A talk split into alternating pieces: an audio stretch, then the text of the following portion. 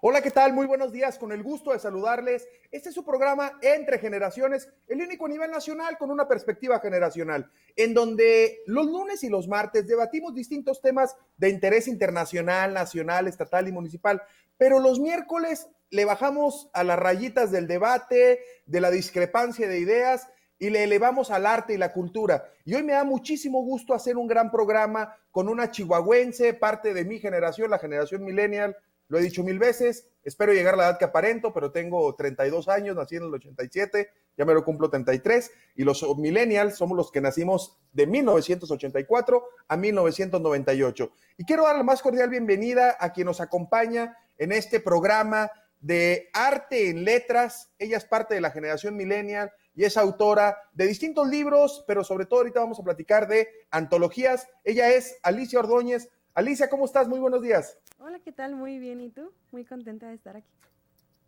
Allá estás en el estudio, te encargo la silla, te encargo el changarro eh, y me da muchísimo gusto poder platicar contigo. Muy, muy buenos días. Para dar inicio a esta charla, me gustaría que escucháramos el contexto por parte de nuestro productor Omar Juárez. Nuestras ideas, emociones y sueños. Si bien no es labor fácil, es un legado que dejaremos para la posteridad. Hoy nos acompaña Alicia Ordóñez, joven escritora chihuahuense, autora de antologías y otros textos, para platicar sobre la vida de un escritor, pero sobre todo, de esa maravillosa tarea de expresar el arte en letras. Hablemos entre generaciones. Gracias, Omar. Alicia, antes de, iniciar, quisiera que hiciéramos una mm, como autopresentación. A ver, dinos eh, quién es Alicia Ordóñez, por qué escribes ¿Qué te motivó a escribir? ¿Quién es Alicia Ordóñez? Adelante, Alicia. Pues mira, yo siempre me describo como que soy escritora, lectora y de vez en cuando administradora. soy licenciada en Administración de Empresas, pero las letras siempre han formado parte de mi vida desde que tengo uso de razón. Yo creo que desde que aprendí a escribir, ya de ahí en adelante ya no pude parar. Recuerdo este, estar en la primaria y desde la primaria cuando me enseñaban a escribir poesía, que enseñaron los versos, que te enseñan todas las palabras, fue cuando empecé poco a poquito y empecé a darme cuenta que las letras eran realmente parte de mí. Ahí fue cuando dije, ok, aparentemente esto es para mí. Entonces empecé desde muy chiquita, este, mm, me gustaba mucho leer, empecé a leer poesía a los 11 años, este, ya era como raro que una niña de 11 años se pusiera a leer Pablo Neruda. Yo creo que mis papás pensaron que estaba loca. Pero lo disfruté mucho, lo sigo disfrutando mucho, disfruto mucho la lectura, disfruto mucho las letras en general, escribir, leer, crear historias, poderlas este, materializar en un libro, poder materializar ahorita eh, este, en el blog que tengo, en el Instagram de escritos que tengo, todo eso, poderlo transmitir y que otras personas se sientan identificadas, creo que para mí es suficiente recompensa. Alicia, ¿para quién va dirigido todas tu, toda tu, creatividad, tu arte? Porque no deja de ser un arte, es, es un gran arte la escritura. ¿Para quién va dirigido? ¿Para, para quién, este, mm, qué género es tu trabajo? Pero aparte, ¿a quién, eh, con quién estás teniendo más engagement? ¿Quién, quién, este, ¿Quién te lee más? ¿Quién se motiva más de leerte? Híjole, la verdad es que esa es una pregunta un poco difícil Em, va dirigida en realidad em, para todas las personas que alguna vez han vivido alguna historia y no han sabido cómo expresarlas, ¿no? Soy, soy una persona muy, muy abierta, soy una persona muy transparente y entre eso soy una persona muy romántica. Entonces, casi todo lo que escribo es algo romántico, es algo centrado en algo o que me pasó a mí o que lo vi por fuera con algún amigo, con mi familia, con, con conocidos. Incluso el libro que estoy escribiendo, él y ella, recolecté historias de personas, hice una convocatoria para que me contaran las historias que quisieran que yo contara desde mi perspectiva y creo realmente que hay historias que se tienen que contar y a veces la gente no sabe cómo. Tú lo, tú lo logras traducir, lo logras desmenuzar y aterrizar en libros, en textos, en blog, vaya, en artículos, que luego inspiran a muchísima gente, que inspiran a, muchísima, a muchísimas personas. Mm, ¿Qué te llevó a escribir? Pero no, bueno, aparte de qué te llevó a escribir, ¿De dónde te inspiras? Ahorita dijiste, invité a mucha gente, este, mm, hicimos una convocatoria. pero luego tampoco no es fácil que alguien te cuente la historia de su vida ahora que estás escribiendo él y ella.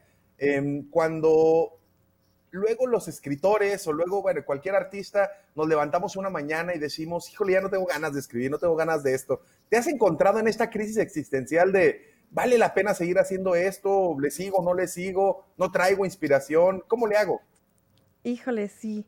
Yo creo que ha sido mucho también el proceso de saber que yo soy administradora de empresas. Realmente no tengo la licenciatura. Sí, somos colegas.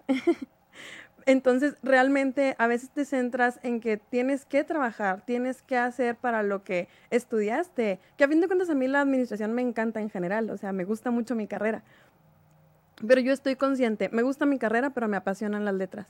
Entonces, también ese proceso de crecer, de estar en la universidad, por ejemplo, porque mi libro salió hace siete años, entonces yo estaba en la Facultad de Contaduría y Administración, ahí presenté mi libro, ellos me ayudaron mucho, la, la, facultad me ayudó muchísimo en, la presentación, a traer mi libro porque me autopubliqué, entonces la editorial era extranjera, entonces fue todo un rollo. Y como que siento yo que, que no sé, fue, fue parte de, de crecer, de estar en la universidad, de saber que estaba tomando un rumbo diferente y tratar de no soltar las letras para mí, yo creo que fue de las cosas más difíciles que tuve que, que, tratar de, de, no sé, no sé cómo ¿cómo decirte? Tratar como de tener la administración y de tener las letras y de dedicarme a ambas cosas.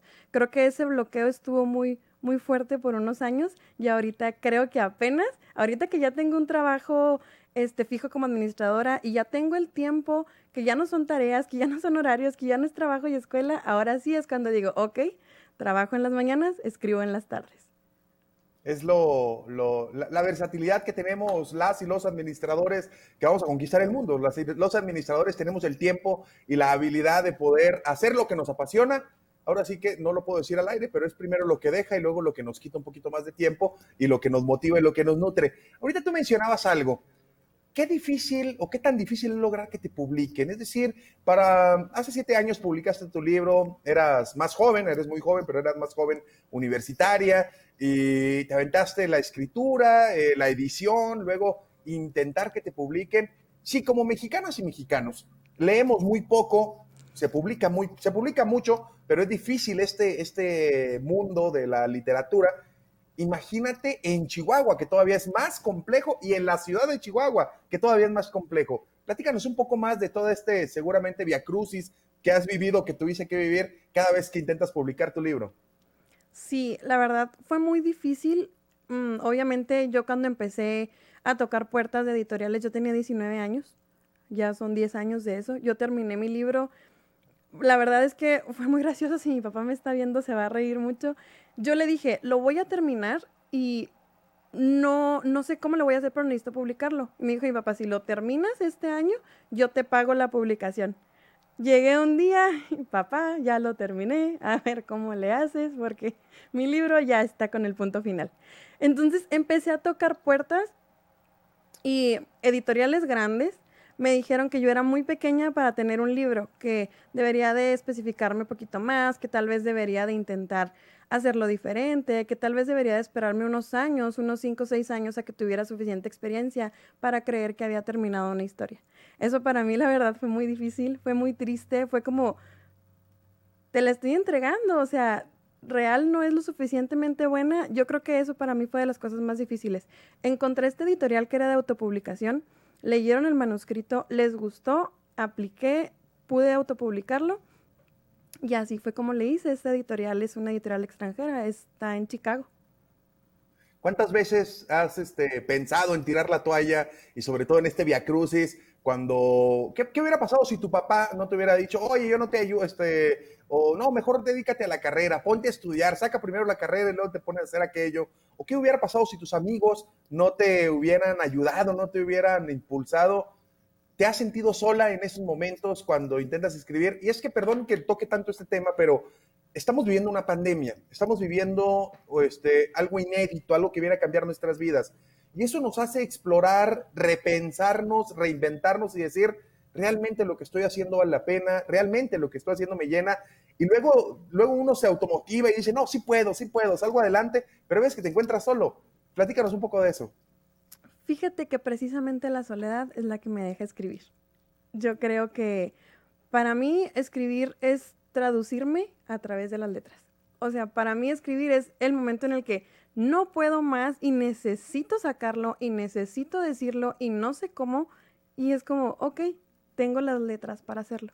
Es la, mejor traducción que puedo tener yo de mí misma. Lo que escribo, la manera en la que lo escribo y la manera en la que puedo yo traducir un sentimiento, creo que es eso. Para mí la soledad significa tiempo para escribir. Qué padre. Ahora sí, platícanos un poco sobre antologías. ¿Cuánto tiempo te tomó escribirlo, la publicación? ¿Dónde lo podemos encontrar? Platícanos un poco, ya nos dijiste más o menos este, lo que te motivó y lo que te llevó a hacerlo, pero platícanos, ¿por qué leer antologías? Antologías es una novela romántica, es una novela que habla de amor, pero no de amor en pareja, o sea, sí, pero no. habla de amor de papás, habla de amor a ti mismo, habla de amor en general. Antologías para mí, pues es mi bebé, fue el primero, es una traducción de amor a pesar de las cosas que pasas, a pesar del divorcio de tus papás, a pesar de que empiezas a crecer, a pesar de un rompimiento, a pesar de todos los obstáculos que pasan en tu vida, el amor a fin de cuentas se define en el amor propio que te tienes. Entonces, Antologías es eso, es una traducción de amor propio que yo creo que todo el mundo debería leer, sin importar la edad, porque ahora sí que Antologías lo leyeron desde niñas de 11, 12 años hasta, no sé, personas de 50, 60, y la verdad es que fue muy positiva la, la, crítica, entonces no te puedo decir exactamente para, para qué edades va dirigido porque realmente tuve un público muy amplio cuando recién salió.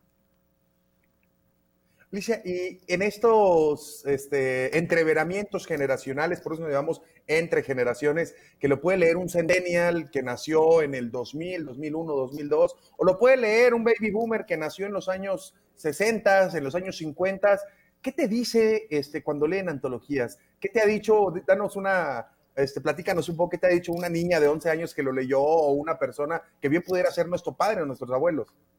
Sí, claro, es muy diferente la opinión. Por ejemplo, un adolescente me va a decir, yo quiero un amor como ese, yo quiero intentarlo, yo quiero vivirlo. Y alguien ya grande, a lo mejor un baby boomer, me va a decir, oye, me acordé, me acordé de cuando yo tenía esa edad y me acordé de ese amor a lo mejor que yo viví en la universidad, en la prepa, me acordé de mí, me acordé de, de alguien en específico. Yo creo que esas fueron las opiniones como más fuertes, el quiero vivirlo y el, oye, me acordé. Qué padre, Alicia. Estamos platicando con Alicia Ordóñez, ella es escritora chihuahuense, platicando sobre arte en letras, sobre su libro Antologías, y ahorita nos platicará sobre el que está trabajando ahorita de él y ella y algunos libros más. Platicamos entre generaciones. Vamos a corte, continuamos.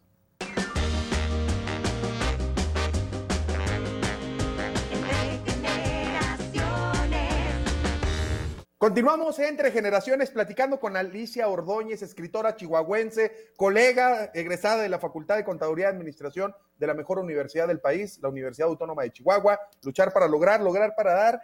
Alicia, Platícanos sobre también el otro libro que, nos estás mostrando ahí en pantalla, sobre el libro Autor, que vamos en la edición 9. Este es una serie de colaboraciones con otros personajes. Platícanos un poco sobre Autor. Autor es un libro que se imprime en España.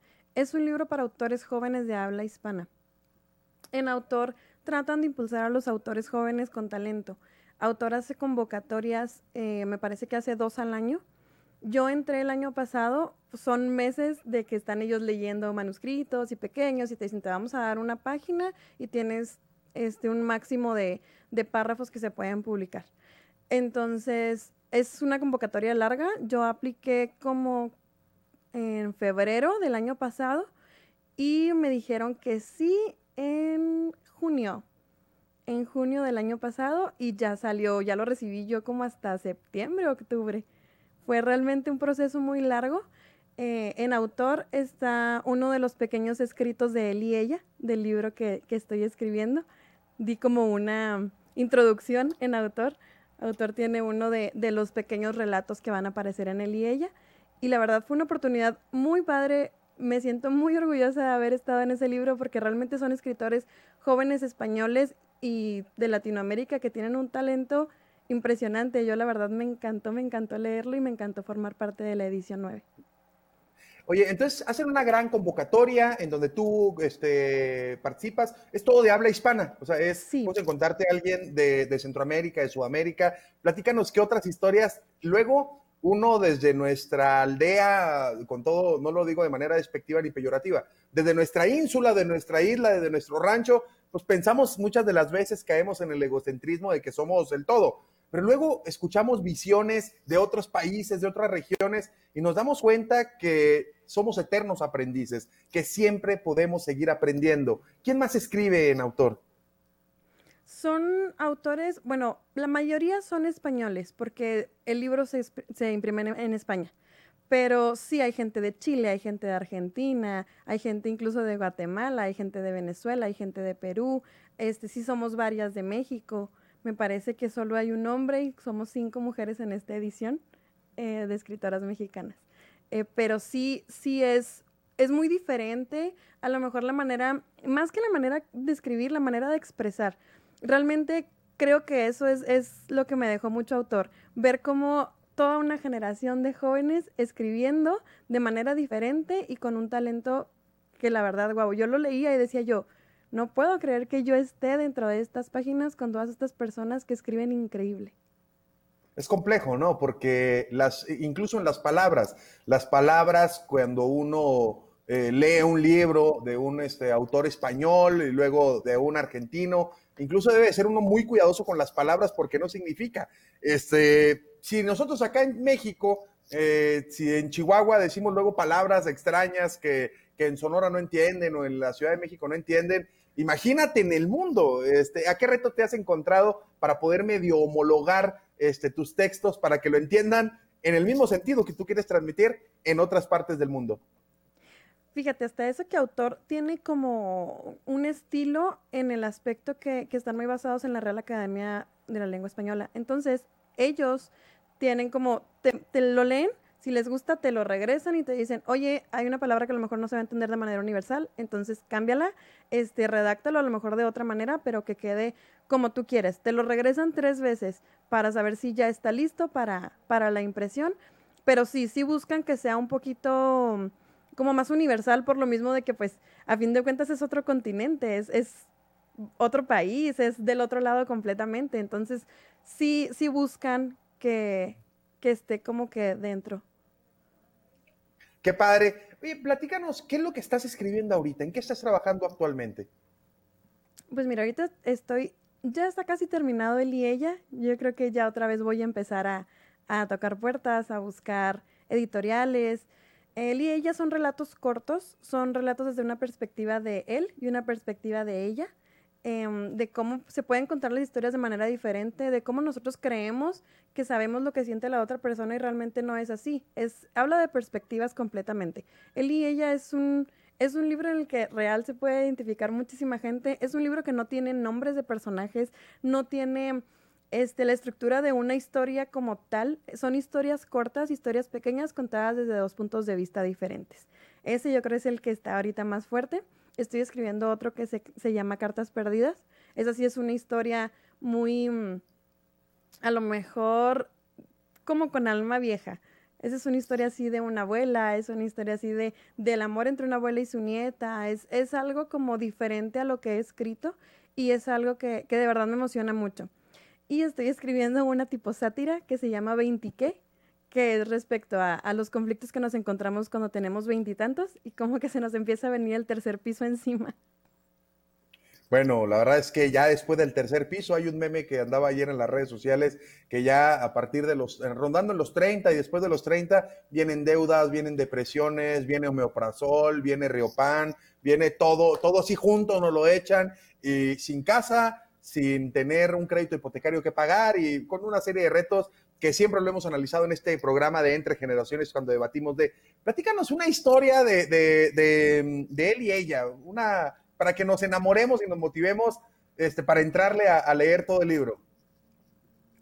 Pues mira, em, te puedo platicar em, de, híjole, es que tengo muchas, la verdad es que lo tengo incluso dividido por secciones, entre amores imposibles, entre este, cosas del destino, entre amores de verdad. Realmente yo creo que eh, son historias reales yo creo que eso es lo que más va a llamar la atención. Son historias reales, son historias que me contaron, son historias que estoy publicando con el permiso de las personas que, que me la contaron, pero ninguna tiene nombre, ninguna, ninguna no hay de que, ah, sí, Amanda y Miguel, no sé, o sea, no, esto es él cuando él estaba... Eh, incluso tengo una muy fuerte que es sobre un engaño dentro del matrimonio. Entonces, habla de cómo ella se da cuenta y cómo ella dice, yo ni siquiera sabía que estaba peleándome mi lugar. Entonces, es como, híjole, ok, ya me di cuenta, ok, no sé qué le pasó, según yo estábamos bien, según yo éramos felices. Entonces, es la perspectiva de él desde el, siento que me estoy poniendo viejo, siento que no sé a dónde voy, siento que necesito un, un momento de libertad y la otra persona es la que me lo da, porque yo con ella tengo estabilidad, porque tengo mi casa, porque tengo mi familia, porque tengo mi trabajo fijo, pero acá tengo otro lado que me da libertad. Entonces, es como entender a lo mejor los, los dos, las dos maneras de ver las cosas. Incluso hay historias en las que yo solo tengo una versión y hay historias en las que afortunadamente sin que ellos se dieran cuenta, me contaron la versión de cada uno y fue como, ok, esto es muy bueno para trabajar, definitivamente es, es increíble. Si ellos me cuentan toda una historia, yo hago un, relatito mío y luego lo traduzco al idioma de, de él y ella, que son, te digo, historias cortas, historias sin nombre, historias que definen lo que sentiste en ese momento. ¿Dónde podemos conseguir tus libros? Eh, Hoy afortunadamente tenemos la capacidad, gracias a, las tecnologías de la información, vía redes sociales, vía Amazon, vía, vaya, cualquier este, plataforma que pueda vender libros y que podamos enviarlo, incluso de casa a casa, mándame un WhatsApp y te lo mando, te lo hago llegar, paga la paquetería. ¿Dónde podemos encontrar tus libros? Mi libro, por el tiempo que fue ya de la publicación, ahorita ya lo encuentras en Amazon, en Google Books, incluso me parece que está en, en Gandhi también en Gandhi lo puedes encontrar por internet, este, tanto físico como, como ebook. Entonces están las ambas versiones. Excelente. Para que lo. ¿Dónde te encontramos en redes sociales, Alicia? Eh, tengo un Instagram de, escritos que es Alicia Ordones Z. Eh, ahí es donde realmente subo absolutamente todo. Tengo un blog que se llama Alicia y sus mil maravillas en Blogspot, entonces ahí también me pueden encontrar y el link también está en mi Instagram. Y incluso el Instagram tiene de redirección a Facebook y también existe la página de Facebook que es Alicia Ordones Z. Excelente. Quiero preguntarte, ¿realmente existe campo laboral para las y los escritores en nuestro país?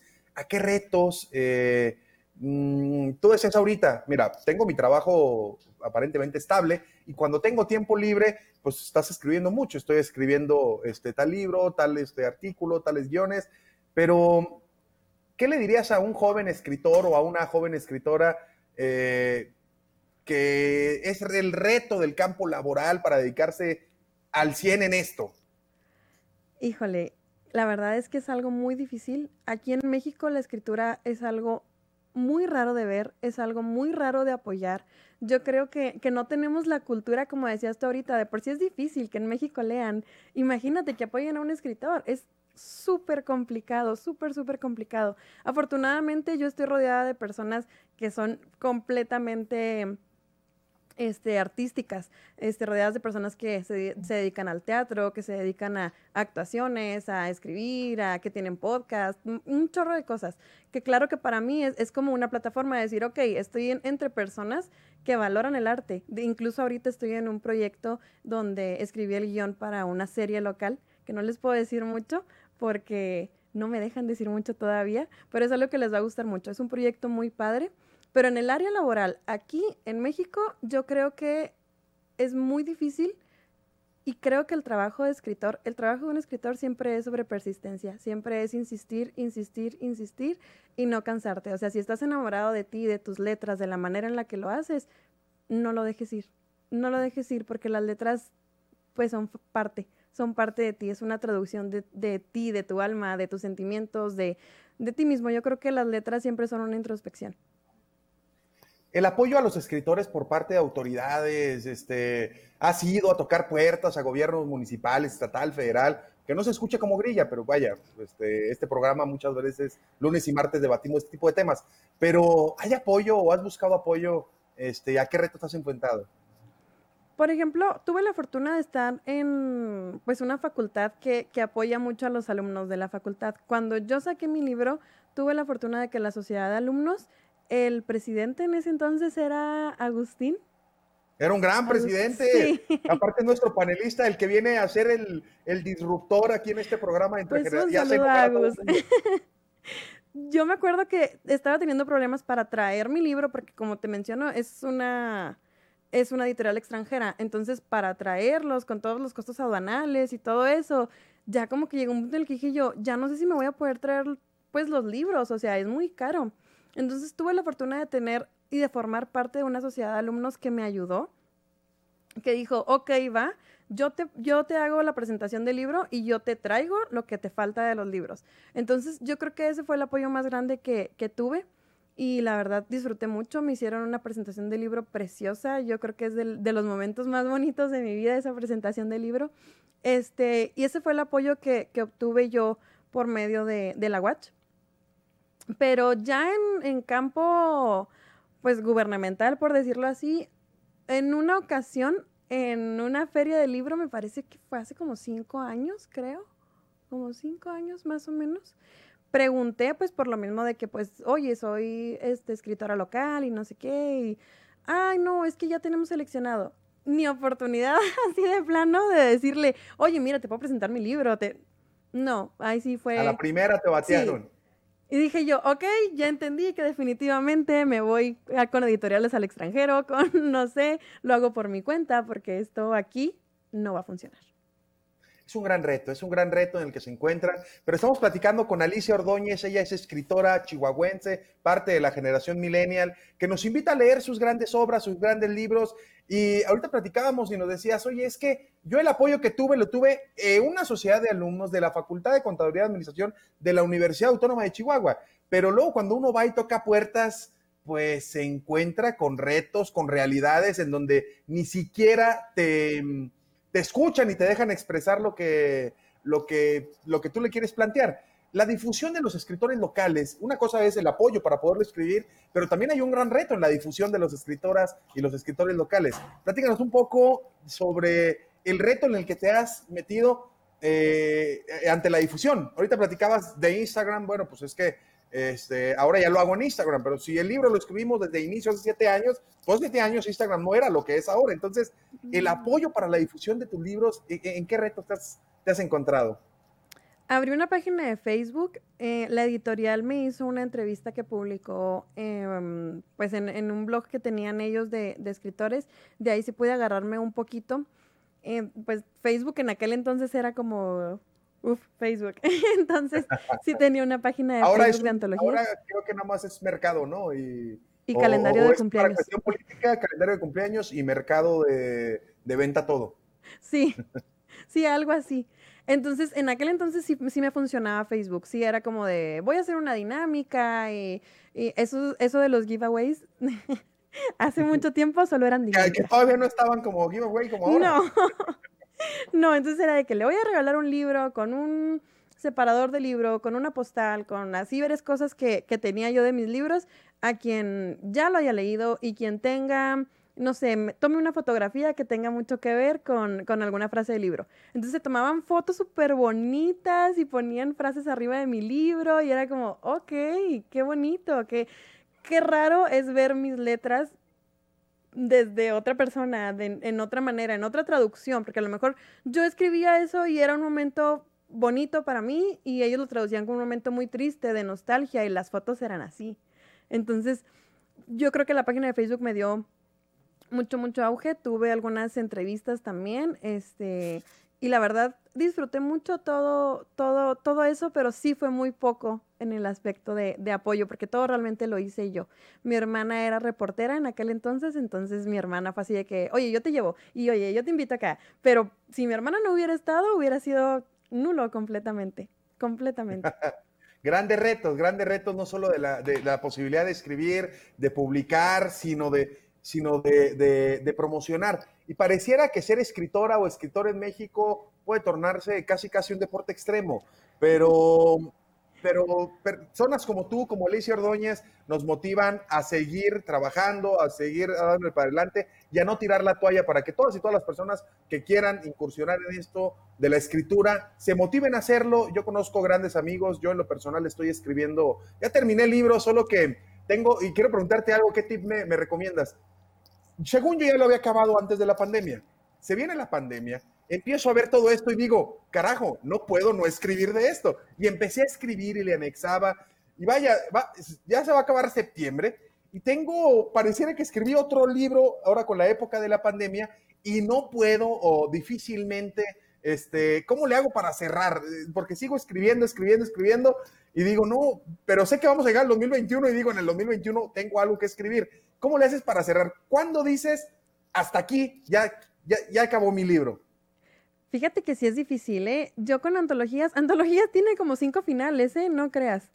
Para elegir uno fue dificilísimo. Pero eso sí, es tu libro, es tu legado, son tus letras. En el momento en el que tú sientas que es el punto final, qué es lo que estabas buscando, qué es lo que necesitabas expresar y lo que querías expresar, tú lo vas a saber, solito lo vas a saber. Yo me acuerdo que yo terminé antologías en una madrugada como a las 4 de la mañana y cuando puse el punto final dije, aquí es, aquí era, este final era, aquí se tenía que quedar. ¿Qué inspiración, Alicia, de, de, escritores? Ahorita nos decías desde niña, pues que era muy extraño que alguien estuviera leyendo poemas, pero ¿qué más escritores a lo largo del tiempo te han motivado, te han inspirado? Escritores de literatura antigua, de literatura moderna, escritores de otros países escritores chihuahuenses, vaya, probablemente haya muchas y muchos escritores chihuahuenses, yo estoy seguro que lo hay, pero muchas veces esta falta de apoyo y de difusión mm, mm, no hace que, que, los explotemos tanto, que seamos tan visibles, pero algunos este, autores que te hayan inspirado, que te ayuden a ir forjando este pensamiento, este, esta línea de narrativa y discursiva que tienes, ¿quién te motiva? Híjole, yo le decía a mi mamá, cuando, estaba, tenía como nueve años, que empecé a leer Harry Potter, escondidas de mi mamá, porque mi mamá pensaba que era como de magia y hechicería, pero negra o no sé. Fue mi acto rebelde en el, aspecto literario que dije yo, no, es que yo lo quiero leer, quiero, quiero saber de qué se trata, quiero saber por qué la magia, por qué esto.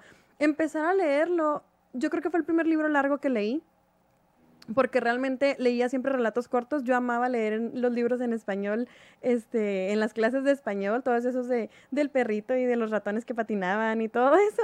No, olvídate, yo los voy a leer mil veces. Pero cuando ya leí un libro, ya dije yo, oye, wow, qué diferente poder describir, qué diferente poder hacerlo así. Cuando leí a Pablo Neruda dije, wow, qué sentimientos tan fuertes, ¿cómo lo describes? ¿Cómo lo sacas? ¿Cómo haces que, alguien se pueda identificar con esto? Cuando leí a Jane Austen dije, esta mujer revolucionó la literatura y yo quisiera revolucionar la literatura moderna como esta mujer. Siempre, siempre, siempre, Jane Austen para mí es una inspiración. O sea, ella, ella se, se desarrolló en un mundo donde no era tan posible que hubiera escritoras mujeres en un mundo donde eran puros escritores hombres y ser una escritora era una oportunidad definitivamente nula. Que decía, pues yo estoy consciente, pero es lo que yo quiero y yo quiero escribir. Incluso, no sé si sabías, ella no tuvo un final feliz. Ella se quedó soltera y si alguna vez has leído algún libro de Jane Austen, todas sus historias tienen un final feliz. Todas. Y ella siempre dijo, si yo no tuve un final feliz, mis personajes lo van a tener por mí. Entonces, ese tipo de cosas para mí eran como, wow, o sea, wow, aunque tú no lo tuviste, nos regalaste todo eso a nosotros, nos regalaste joyas como orgullo y prejuicio, como sentido y sensibilidad, como persuasión, como Emma. O sea, para mí Jane Austen definitivamente es mi inspiración completamente. Yo creo que yo tengo un alma vieja, a mí me encantan los autores, pues, viejos. Yo sí es de Hemingway, yo sí es de Jane Austen, yo sí yo creo que lo más moderno que leo ahorita es Marwan. Marwan es un poeta español que definitivamente también me inspira muchísimo, muchísimo. Disfruto mucho eh, leerlo a él, pero sí soy más como de libros viejos.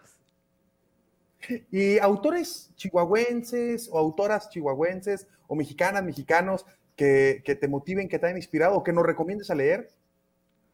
Mira, yo tuve una compañera en el bachilleres, Ana Gabriela, em, es una persona increíble. Saliendo del bachilleres, ella ya tenía un libro que la verdad yo decía, wow, qué padre, yo quiero ser como ella. Me acuerdo de cuando estuvimos, eh, yo estuve unos semestres en el TEC de Monterrey y ella estuvo también en el TEC de Monterrey al mismo tiempo que yo. Sacó otro libro y también yo era como de, wow, o sea, ¿cómo le haces? Yo no puedo terminar uno, ¿cómo ya tienes dos?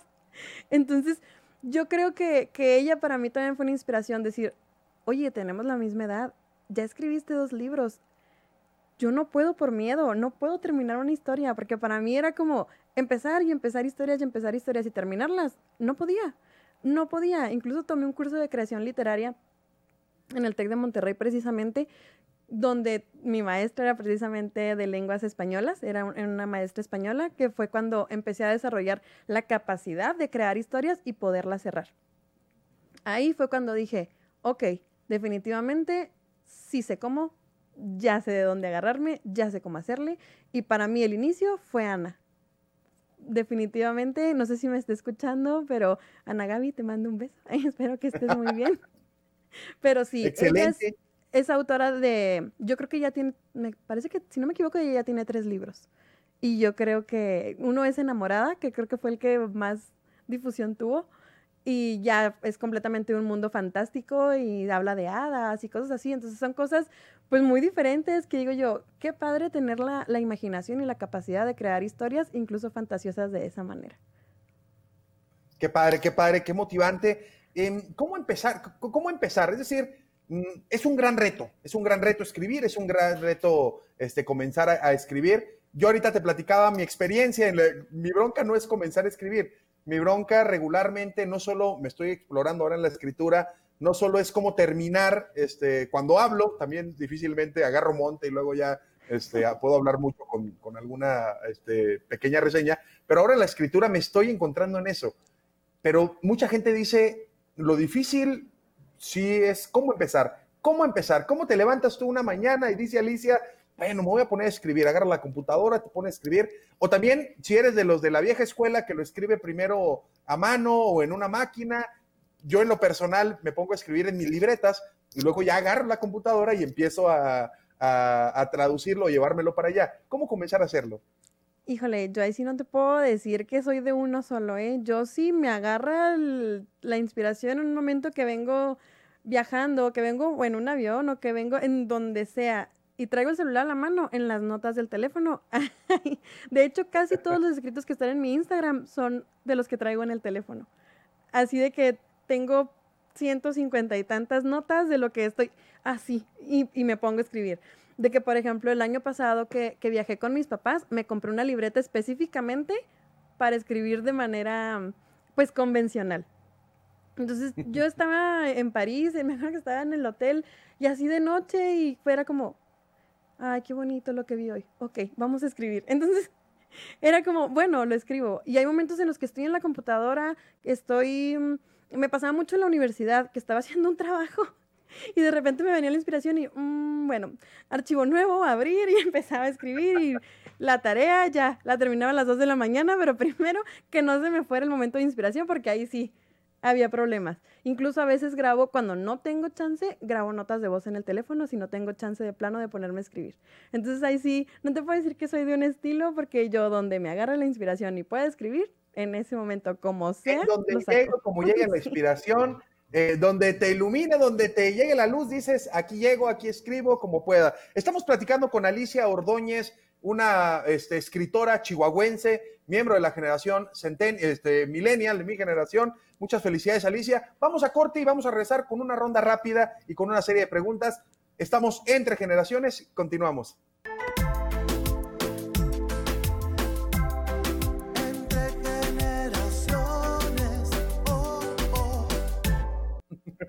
Muchas gracias. Estamos, continuamos entre generaciones, platicando con Alicia Ordóñez, escritora chihuahuense, colega administradora, pero en su, su vocación, su vocación es la escritura, su pasión es la escritura y es una gran escritora. Alicia, ronda rápida. La ronda rápida es, yo te digo una palabra y no va a salir como un amigo Emilio, que es Centennial, que le pregunto algo y no contesta nunca. Este, se le va la onda. Saludos, Emilio, por este bullying que te acabo de hacer al aire. Pero, Alicia, te hago una, una palabra y tú dices lo primero que te venga a la mente. ¿Va? Excelente. Literatura. Amor. Feria Internacional del Libro. Mi sueño. Lectura. Pasión. Antologías. Mi bebé. Editoriales mexicanas. Alfaguara. Cultura. Uy, un mundo entero. Educación. Muy necesaria. Fomento a la cultura. Muy, muy, muy necesaria. Sueños. Ser una autora publicada a nivel internacional. Arte. Literatura. Libro impreso o digital. Impreso, definitivamente. Palabras. Traducción del alma. Sentimientos. Híjole, puros, transparentes. Amor. Ay, qué fuerte. todo, yo creo que todo. ¿Y tu top 3 de escritoras o escritores? Jane Austen definitivamente en primer lugar. Pablo Neruda y ahorita, por, por decir alguien muy moderno que me encanta, Marwan. Muy bien, Alicia Ordóñez, escritora chihuahuense. Ya estamos a punto de cerrar y para finalizar, algo que desees agregar. Que de verdad no tiren la toalla, de verdad, independientemente de si es literatura, de si es actuación, de si es canto, de si es lo que sea con lo que ustedes sueñen, de si es viajar este, al otro lado del mundo, de lo que sea, no tiren la toalla. Es difícil, es muy, muy difícil, pero cuando lo haces, la satisfacción es irrepetible, es, es increíble. De verdad, no dejen que les digan que no son lo suficientemente buenos. Lo son. Si ustedes lo saben, lo son. Muchísimas gracias, Alicia Ordóñez. Gracias. Síganla en Instagram, síganla en las redes sociales y lean sus libros, compren sus libros también. Las escritoras y los escritores, pues sí dice que tiene su chamba como administradora, pero pues también este, consumamos lo local y consumamos, así como apoyamos a los emprendedores en los comercios, también apoyemos a las emprendedoras y emprendedores que nos transmiten mediante el arte y su cultura, mediante las letras, todo su sentir y todo su ser. Este es tu programa Entre Generaciones. Hoy platicamos con Alicia Ordóñez, escritora chihuahuense. Muchísimas gracias a todas las personas que nos escucharon, que nos acompañaron en este su programa. Mi nombre es Christopher James Barús y no se les olvide que a esta vida venimos a hacer amigos, a hacer historia, pero sobre todo a ser felices. Hasta el lunes.